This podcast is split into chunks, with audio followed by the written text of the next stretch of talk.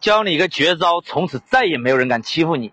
前两天我八岁的儿子放学回来，跟他妈妈说自己新买的五支铅笔被班长给抢走了，然后他妈妈就安慰他说：“没事儿，明天妈妈再给你买五支新的。”听到这里，我走过去直接跟他说：“不管用什么方法，明天必须把这五支铅笔给我拿回来，否则我就要收拾你。”然后背着他呢，我给他们班主任打个电话，协助他拿回铅笔。第二天呢，儿子回来很高兴，然后跟我说：“哎，班长给他赔了五支新铅笔。”我告诉他：“我说任何时候别人抢你的东西的时候。”你必须要狠狠地抢回来。另外，这五支铅笔明天拿去学校，把三支留给自己，另外两支送给班长。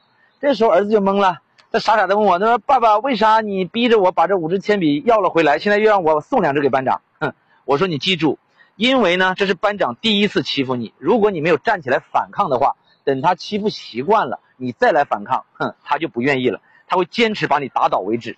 所以，别人在第一次欺负你的时候，其实就是在试探你的底线。看你到底好不好欺负。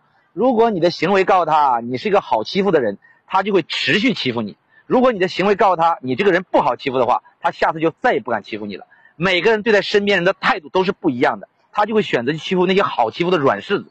所以，别人经常欺负你，并不是别人的错，而是你给了他们欺负你的机会，是你一步一步的教会他如何欺负你的。任何时候都要有自己的底线。那为啥要让你送两支铅笔给班长呢？这是为了训练你舍得的能力。学会舍得和分享，你才能做老大，才能领导同学。做人其实很简单，我可以给你，但是你不可以跟我要。我给你的，你会记得我的恩情；你要了我才给你的，你只会觉得我这人好欺负。关注我，为大实话点赞，拜拜。